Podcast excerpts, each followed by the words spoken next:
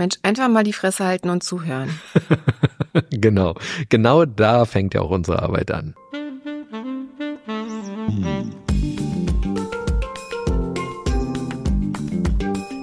Herzlich willkommen zu unserem Podcast Die Therapeutin Und der Coach. mit Sabine Werner-Kopsch. Und Hajo Werner. Ein Ausschnitt aus unseren Küchengesprächen. Folge 14. Regeln und Rituale. Kinder brauchen Regeln und Rituale, oder? Total. Auch Erwachsene brauchen das. Ansonsten hätte man gar keine richtige Orientierung. Es geht halt darum, mit Regeln und Ritualen quasi Sicherheit zu vermitteln und auch Orientierung. Also hätten wir zum Beispiel keine Verkehrsregeln, würde ja jeder so fahren, wie er will. Deswegen, das brauchen tatsächlich Menschen im Allgemeinen und Kinder im Besonderen, weil die das erstmal lernen müssen. Ne? Jetzt fällt mir das gerade auf, wo du das sagst im Verkehr. Es gibt ja viele Erwachsene, die lehnen die Verkehrsregeln häufig ab. Sind das Erwachsene, die als trotzige Kinder unterwegs sind? Genau, also entweder sind das trotzige Kinder oder Menschen, die nicht so gut in der Fahrschule aufgepasst haben. Ah, okay. Also Regeln und Rituale. Kommen wir zum Thema zurück. Genau. Also Kinder brauchen das erst einmal, um ein sicheres Gefühl im Leben zu haben, oder? Genau. Also es geht darum, quasi ein bisschen dem Alltag Struktur zu geben und eine Richtung zu geben, was gut ist, was nicht gut ist, was förderlich ist, was kontraproduktiv ist. Einfach quasi den Kindern so eine Möglichkeit zu geben, sich an bestimmten Dingen zu orientieren. Darum ist es total wichtig, Regeln zu haben und auch Rituale zu pflegen. Regeln müssen auch nicht irgendwie aufgeschrieben werden. Es gibt auch oft in Familien einfach so ungeschriebene Regeln. Man kann aber auch auch eine. Regeltafel haben. Also gibt's auch. Gibt es das? Ja, ja, gibt es. Vor allem in Familien, wo das nicht so gut klappt und wo dann Eltern, wenn die Kinder schon so vier, fünf, sechs sind, anfangen zu überlegen, dass vielleicht doch ganz hilfreich wäre, wenn es Regeln gibt. Die schreiben diese Regeln dann auf, was ja ganz gut ist, weil dann können sie selber diese Regeln nachlesen und die Kinder können das auch immer mal wieder schauen. Ah, was sind denn unsere Familienregeln? Sowas wie, wir beleidigen uns nicht und wir sind freundlich miteinander. Ja, Ähm, schöner ist ja, wenn man das schon von klein auf lernt, dass man sich nicht beleidigt. Genau. Also schöner ist es, wenn man das die ganze Zeit unaufgeschrieben lernt und einfach das einen täglich begleitet, dann ist das klar, dass das eine normale Grundregel ist. Ne? Ja, darüber können wir aber auch nochmal in einer Folge Erziehung sprechen. Aber bleiben wir doch jetzt mal bei Regeln und Rituale.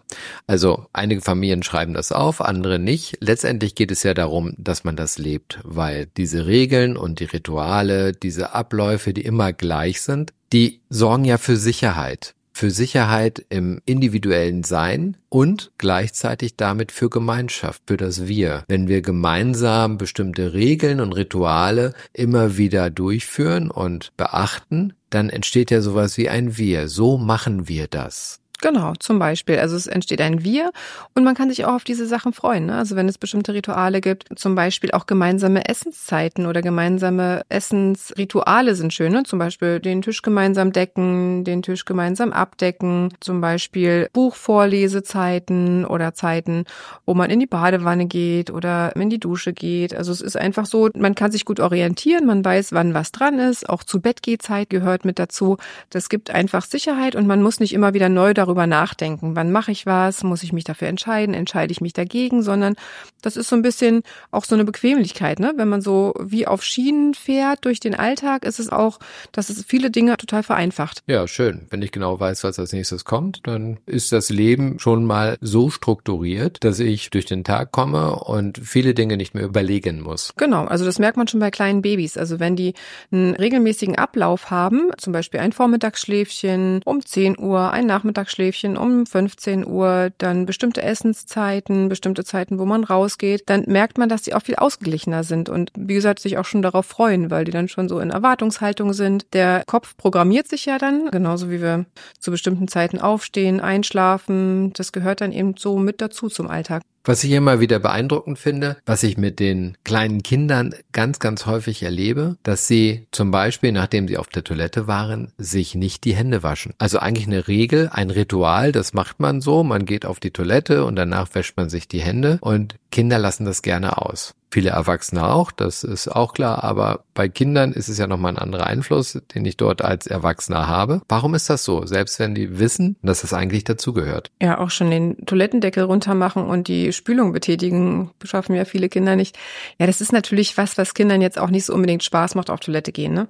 Also man kann schon froh sein, wenn Kinder auf Toilette gehen, wenn sie müssen. Viele versuchen das so lange hinauszuschieben, dass es irgendwie dann schon total unangenehm wird. Toilette gehen ist was Unnötiges aus Kindersicht. Ne? Das ist kein schönes Ritual. Das ist so, man geht auf Toilette, wenn man muss und in dem Moment kann man nicht spielen, man kann nichts anderes machen, man ist quasi abgeschnitten von den anderen. Man versucht sich das eigentlich so lange wegzudrücken, wie es geht. Rituale müssen ja nicht immer schön sein, oder doch? Ja, na, wenn man die Rituale genießt, sind das in der Regel schöne Rituale. Die Rituale, die so quasi notwendiges Übel sind, da versucht man natürlich auch irgendwie drum rumzukommen. Das ist leider so. So, so ist der Mensch halt strukturiert, ne? Und Hände waschen, Spülung betätigen und sowas ist halt alles so, okay, im Zweifel können es auch die Erwachsenen machen. Also geht es dann mehr um Achtsamkeit, wenn es um die nicht so schönen Rituale geht? Genau, da geht es um Achtsamkeit und auch um Bewusstsein. Ne? Das kann man mit Kindern ja, umso älter sie werden, auch thematisieren und sagen, das ist wichtig, sich die Hände zu waschen, weil man dann eben die Bakterien nicht an den Händen hat und die dann überall rumträgt. Es ist auch wichtig, den Toilettendeckel runterzumachen.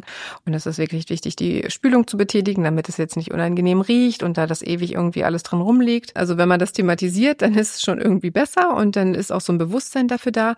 Aber ansonsten ist das jetzt kein automatisierter Ablauf, der irgendwie schön ist für die Kinder. Und sie versuchen das so schnell wie es geht hinter sich zu bringen. Ne? Das ist Aber so wie ein Zahnarztbesuch oder ein Arztbesuch, den versucht man auch so schnell es geht okay. hinter sich zu bringen. Ähm, Vergleich.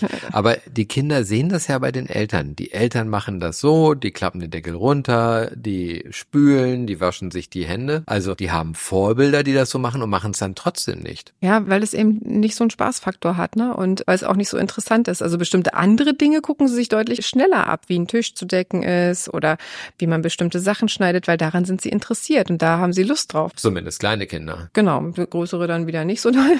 Oder auch das Staubsaugen würden kleine ja super gerne übernehmen nehmen, wenn die ein bisschen älter sind und es könnten, haben sie schon keine Lust mehr drauf. Aber auch das könnten übrigens Dinge sein, die man als Regeln in eine Familienstruktur mit einbringt, dass es bestimmte Kinderaufgaben gibt, dass Kinder kleine Aufgaben übernehmen, sowas wie Müll rausbringen oder Geschirrspüler ausräumen, also je nachdem, was so quasi altersentsprechend ist. Also Aufgaben, die zu erfüllen sind, gehören dann zu den Regeln. Genau, also das ist dann der Beitrag des Kindes für die Gemeinschaft. Oder mal einkaufen gehen. Also es gibt so regelmäßige Aufgaben und es gibt manchmal so unregelmäßige Aufgaben, dass man eben bei Zuruf zum Beispiel sagt, so, wir bräuchten noch das und das, gehst du mal eben los oder kannst du mal die Wäsche aufhängen und die Kinder dann nicht sagen, nee, kein Bock, sondern dass sie das dann auch machen. Das gehört auch mit dazu, ne? Also, also Regeln umfassen Verhalten und Aufgaben genau. und Rituale. Rituale sind dann nochmal extra. Also, die Abläufe. Das sind die Abläufe. Die wir allgemein so haben. Genau, und das funktioniert in der Kita und in den Schulen tatsächlich genauso. Da gibt es auch bestimmte Regeln für die Kinder. Also es gibt zum Beispiel die Regel in Schulen, wir rennen nicht auf dem Flur, wir lassen einander ausreden, wir reden nicht dazwischen dazwischen. Also es gibt so Schulregeln. Es gibt Rituale, wenn es klingelt, dann gehen wir rein. Es gibt so ein raus. Klassenrat zu bestimmten Zeiten, Frühstückszeiten zu bestimmten Zeiten. Und es gibt auch Aufgaben, die die Kinder abwechselnd übernehmen. Also früher zu meiner Zeit gab es sowas wie Tafeldienst. Das gibt's jetzt nicht mehr, weil alle Whiteboards haben. Aber es gibt sowas wie das Klassenbuch holen, weiß ich, ist jetzt eine Aufgabe. Oder eben auch die Blumen gießen oder die Pflanzen gießen, die im Klassenzimmer stehen. Also es gibt schon bestimmte Aufgaben, die so rotieren. Und Aufgaben sind auch schön, weil sie einfach so ein bisschen Verantwortungsbewusstsein wecken bei Kindern. Okay. Ja, was mich ja selber immer wieder wundert, wenn ich unterwegs bin, dann fällt mir das besonders auf. Egal wo ich bin, wenn ich morgens aufstehe, dann geht es erstmal darum, wo bekomme ich einen Espresso her? Und das sorgt dafür, dass ich, egal wo ich bin, erst einmal so dieses Ritual habe, nach dem Espresso zu jagen. Genau. Und ich nach meinem Cappuccino. Wir gucken dann, wenn wir im Urlaub sind, erstmal, wo kriegt man in der Umgebung guten Kaffee. Suchen uns einen Kaffee raus und im Zweifel, wenn uns das gleich gut gefällt, gehen wir da wirklich jeden Tag zur gleichen Zeit hin. Spätestens am dritten, vierten Tag werden wir immer schon begrüßt und kriegen dann immer die Sachen schon gleich gemacht. Das macht natürlich auch Spaß. Also ich finde, Rituale geben total viel, ne? Weil es, also ich finde das nicht so eine Bürde, sich Rituale zu suchen, sondern für mich ist es so ein wohliges inneres ja, Gefühl. Einen wohligen Rahmen. Genau. Also, und das ist für mich auch ein wesentlicher Bestandteil der Lebensgestaltung, wie total. ich lebe. Ich gehe auch abends schlafen und freue mich dann morgens auf den Kaffee und freue mich dann morgens schon wieder loszugehen aufstehen. Also wenn ich schlafen gehe, dann denke ich noch nicht über den Kaffee am nächsten Morgen nach. Ich manchmal schon. Ich denke dann so, auch wenn ich morgens aufwache, dann gehen wir wieder im Sonnenschein am Strand entlang und gehen in, in unser Kaffee kleines Café und holen uns dann leckeren Kaffee und vielleicht noch ein Croissant dazu oder sowas. Also für mich ist es schon so, dass ich mich dann immer auch auf die nächsten Sachen schon freuen kann. Auch ähm, Rituale zu bestimmten Jahreszeiten finde ich total schön. Wir haben ja auch so Weihnachtsrituale, wie wir das machen jedes Jahr. Das ist auch jedes Jahr gleich. Hm. Wann wir den Weihnachtsbaum holen, wie wir ihn schmücken, wie wir die Weihnachtsfeiertage gestalten, wie wir die Geburtstage gestalten. Das also hat wir schmücken nicht jedes Jahr den Weihnachtsbaum gleich. Nein, aber wir nehmen uns immer einen Tag Zeit, der Baum wird aufgestellt und dann gibt's noch einen Tag, an dem dann quasi alles Stück für Stück geschmückt wird. Da freuen sich dann alle schon drauf. Ja, das mache ich dann mit einem der Söhne zusammen genau. oder mit zweien, je nachdem. Genau.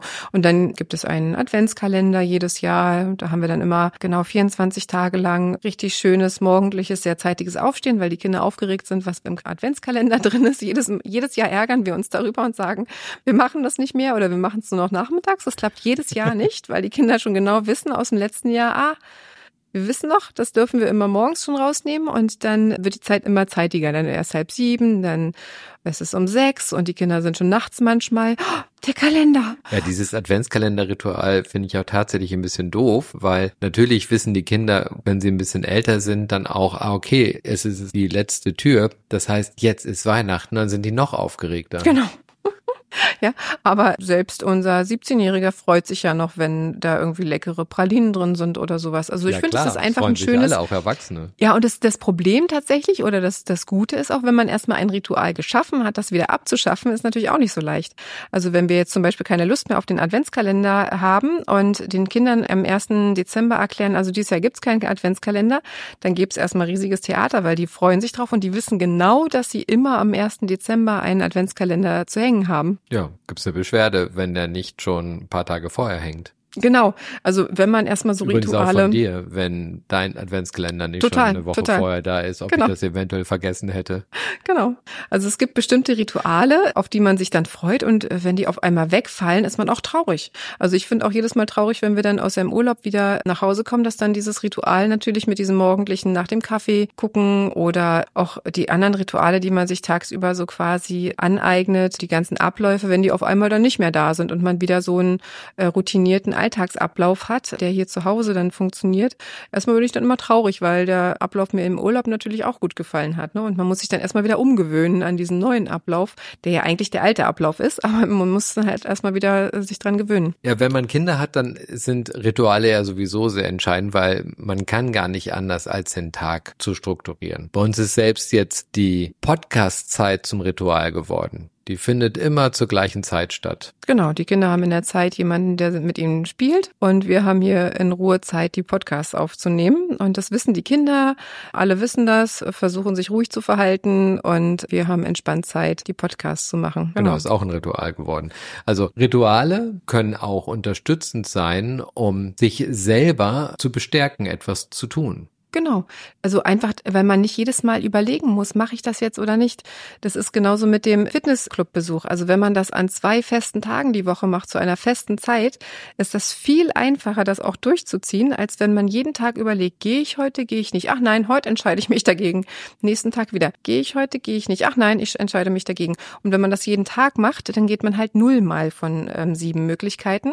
Und wenn man sagt, ich gehe immer Montag, Mittwoch und immer zu einer bestimmten Zeit, verabrede mich im Zweifel noch mit irgendjemanden oder gehe in irgendeinen Kurs oder was auch immer. Also das erleichtert auch die Abläufe. Also weil man eben sich nicht jedes Mal aktiv neu entscheiden muss, weil man das schon entschieden hat, indem man das festgelegt hat. Ja, nun ist es so, diese Art der Rituale ins Fitnesscenter zu gehen, irgendetwas zu machen, was einem jetzt nicht unbedingt die ersten Male gleich so richtig Spaß macht. Das bedeutet ja eine neue Gewohnheit für diese Durchführung der Rituale aufzubauen. Das dauert ja ein paar Wochen. Also drei Wochen braucht man überhaupt, um eine neue Gewohnheit aufzubauen. Dann braucht man nochmal drei Monate, um sie zu festigen. Und Deshalb hören ja auch die meisten schon mit diesem Fitness-Thema nach ein paar Wochen auf, weil sie es dann nicht schaffen, über diese Zeit hinauszukommen. Genau. Und da gibt es immer diesen einen Knackpunkt, wo der innere Schweinehund sagt, oh nee, heute kein Bock. Heute ist zwar der Tag der Tage, aber Heute hast du keinen Bock. Und wenn man das einmal dann nicht macht, dann ist die ganze Gewohnheit quasi schon wieder eingerissen und man muss eigentlich wieder von vorne beginnen. Das ist leider sehr gemein.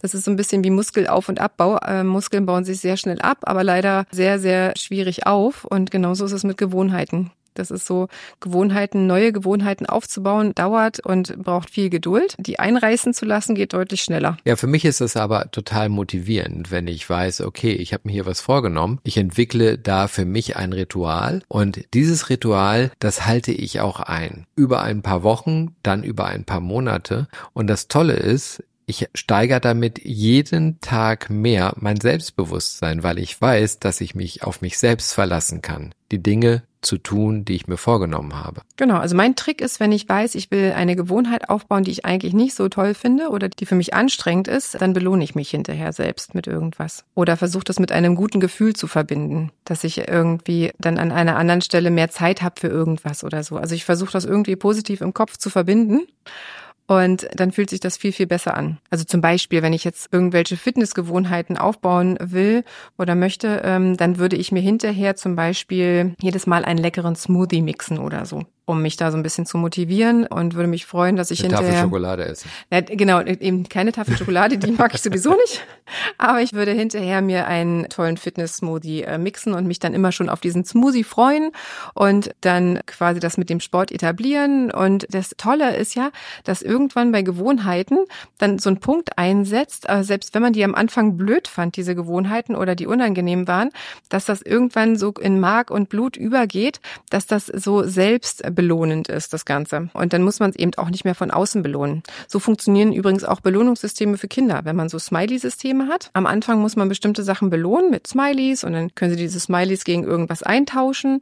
Und im besten Fall macht man das ein paar Wochen und dann geht das so automatisch in Gewohnheiten über und dann vergessen die Kinder, dass es dafür Belohnungen gibt und sind dann auch gar nicht mehr so daran interessiert. Aber das Grundprinzip, was man aufbauen wollte, die Gewohnheit oder die Regel, die man etablieren wollte, die funktioniert dann. Ja, ist ja total interessant, weil ich bin überhaupt kein Typ für Belohnungssysteme. Deshalb kann ich das auch einfach nicht. Also ich bin auch immer im Moment, ich freue mich nicht auf die Sachen, sondern, also bis auf ganz wenige Ausnahmen, die es natürlich gibt, aber in der Regel ist es bei mir so, dass ich im Moment bin. Ich mache die Sachen, weil ich sie machen will und kann mich auch darauf verlassen, wenn ich mich entschieden habe, etwas zu machen, dann mache ich das. Und dann freue ich mich darüber in dem Moment, dass ich das mache. Auch bei Dingen, die mir keinen Spaß machen. Also neulich habe ich ganz viele Fenster geputzt und habe daraus so eine meditative Geschichte gemacht. Hab dabei was gehört, habe einfach ohne viel nachzudenken Fenster geputzt und das wird dann, auch wenn es keine angenehme, spaßmachende Aufgabe ist, wird das für mich so ein Flow und das mache ich dann einfach. Und die Belohnung ist ja, dass es dann hinterher fertig ist und du es erstmal ein paar Monate lang nicht mehr machen musst. Also du freust dich ja dann hinterher, du warst hinterher total froh, weil du hast es wochenlang vor dir hergeschoben, hast du immer gedacht, jetzt müsste ich mal, aber hast es immer nicht gemacht. Ja, ganz so war es ja nicht. Also ich habe es nicht vor mir hergeschoben, die Fenster zu putzen, sondern ich hatte erstens keine Zeit und es hat mich genervt, dass sie geputzt werden mussten, dass ich gesehen habe, ah, die sind dreckig, die müssen geputzt werden. Und dann habe ich gesagt, okay, jetzt ist ein Samstag und jetzt putze ich die Fenster. Genau, und äh, du freust dich dann total, wenn es erledigt ist und es wieder sauber ist und dann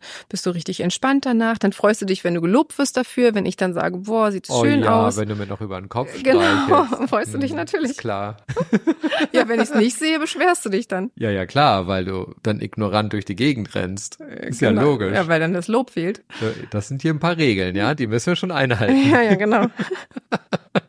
Genau, also aber genauso funktioniert's halt, ne? dass man sich dann einfach über die Dinge auch freut, wenn man irgendwas macht, was man nicht so toll fand und es ist erledigt, dann ist die Freude danach ja auch schon Belohnung. Muss man sich hinterher nicht ein Eis kaufen, sondern man hat einfach so quasi eine intrinsische Belohnung. Genau, und das brauche ich nicht. Ich brauche dann kein Eis. Also ich freue mich einfach, dann wieder durch die Fenster schauen zu können. Genau, so funktioniert es halt mit bestimmten Ritualen oder Gewohnheiten, die man aufbaut, ne? dass die je nachdem quasi, wie man die lebt und wie man die etabliert, wenn die erstmal gefestigt sind, dann hat das so einen inneren Ablauf. Ja, eines der wichtigsten Rituale, die der Mensch ja überhaupt so haben kann, ist morgens das Bett zu machen. Wenn die Menschen nach dem Aufstehen morgens das Bett machen, vielleicht auch nach dem Kaffee trinken, dann zurückgehen und das Bett machen, je nachdem, wie sie so strukturiert sind. Aber bevor sie so richtig in den Tag starten, erstmal ihr Bett machen, dann ist die erste Aufgabe im Tag erledigt. Das ist ein Ritual, das sehr produktiv ist. Eine Aufgabe ist erledigt. Die Menschen können sich auf sich verlassen, dass sie die Dinge, die bei ihnen wichtig sind, in Ordnung halten.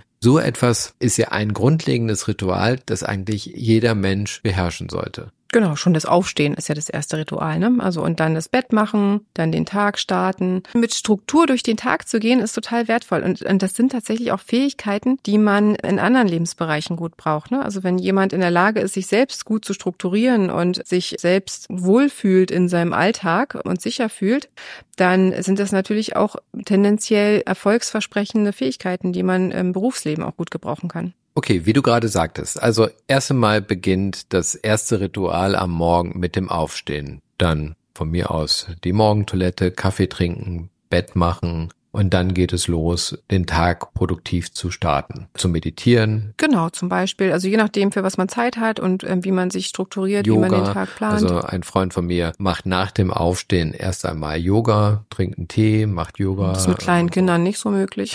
Aber schwieriger.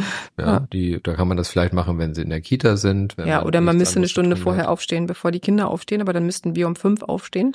Also dann wäre der Tag sehr lang. Ja. Wichtig ist eben, eine vernünftige Tagesstruktur zu haben ne, einen vernünftigen Tag-Nacht-Rhythmus zu haben, nicht erst morgens um zwei oder um drei schlafen zu gehen und dafür dann tagsüber nochmal irgendwie von 14 bis 16 Uhr zu schlafen.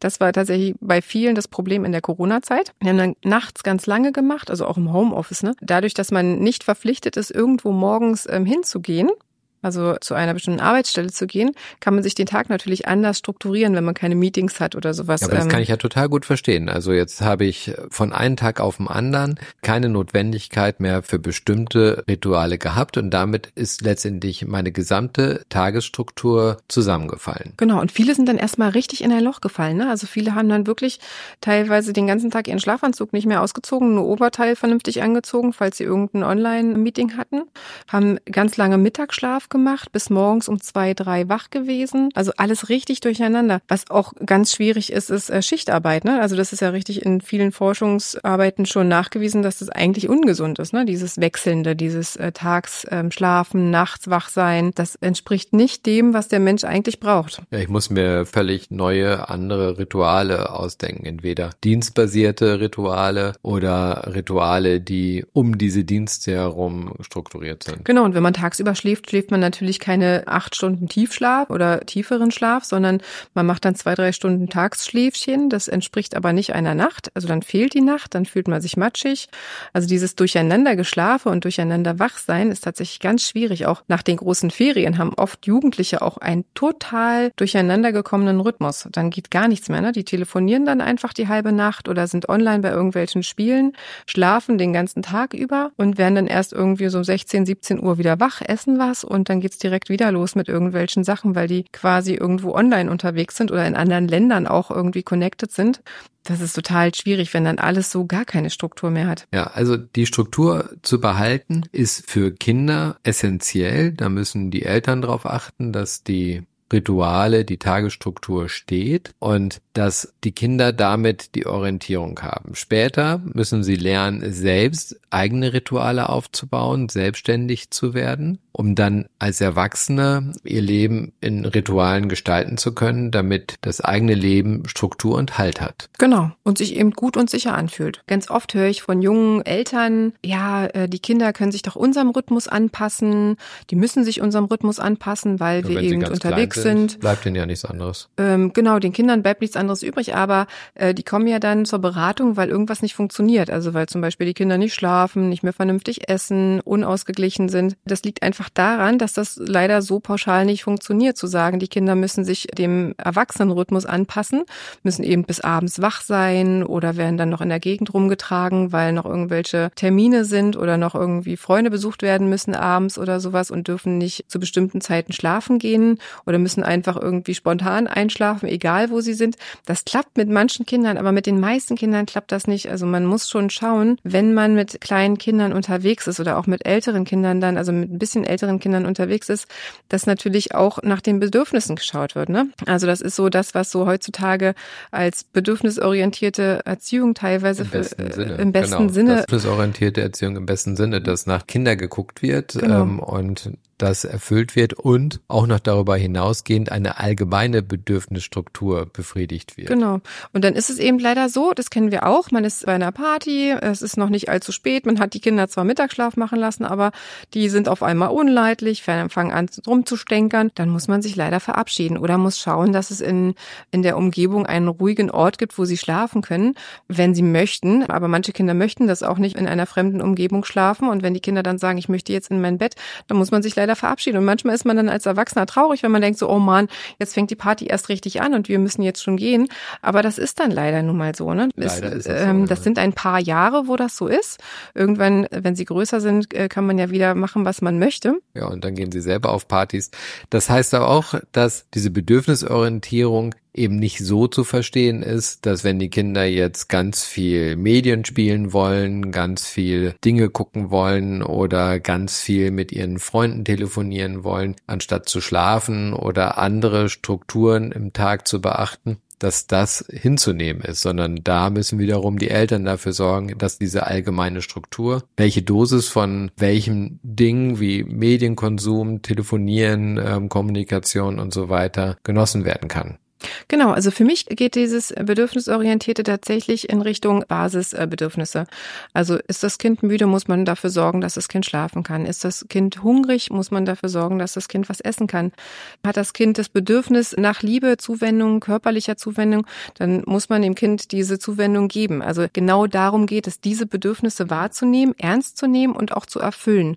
Dass es natürlich nicht sagt, mit sechs, sieben Jahren, ich habe heute keinen Bock, äh, mit euch irgendwo hinzugehen, weil ich möchte jetzt hier irgendwie an irgendeinem Endgerät sitzen. Ähm, das geht natürlich nicht. Ne? Aber es geht um Basisbedürfnisse. Es geht um die Bedürfnisse ja. quasi, die existenziell sind und die für jeden Menschen ganz, ganz wichtig sind. Und wenn man darüber hinwegschaut und dann einfach sagt, ja, du hast jetzt zwar ganz dollen Durst oder hast ganz dollen Hunger, aber ich sorge nicht dafür, dass ich dir jetzt was äh, zu essen oder zu trinken organisiere, das funktioniert nicht. Zu sagen, so, und jetzt muss sie dir das erstmal verkneifen. Oder auf Toilette gehen, ne? das gehört auch mit dazu. Wenn ein Kind auf Toilette muss, dann zu sagen, na, auf Toilette. Ähm, genau, dann bitte dafür sorgen, ähm, das Kind auf Toilette kommt. Ne? Also es geht um diese Basisbedürfnisse, die man erfüllen muss. Ja, welche Rituale habt ihr? Welche Regeln habt ihr? Habt ihr schon mal drüber nachgedacht? Vielleicht gibt es noch bessere. Vielleicht wollt ihr Yoga machen oder meditieren oder ins Fitnesscenter gehen oder überhaupt morgens erst einmal das Bett machen. Viel Spaß beim Reflektieren und Hinschauen. Wenn euch die Folge gefallen hat, lasst gerne fünf Sterne da. Teilt die Folge gerne. Wir freuen uns immer von euch zu hören, entweder in den Kommentaren oder per Direktnachricht. Und wenn ihr Themen habt, gerne als Sprachnachricht über unsere Direktnachrichtkanäle oder per Mail. Wir freuen uns. Bis bald. Auf bald.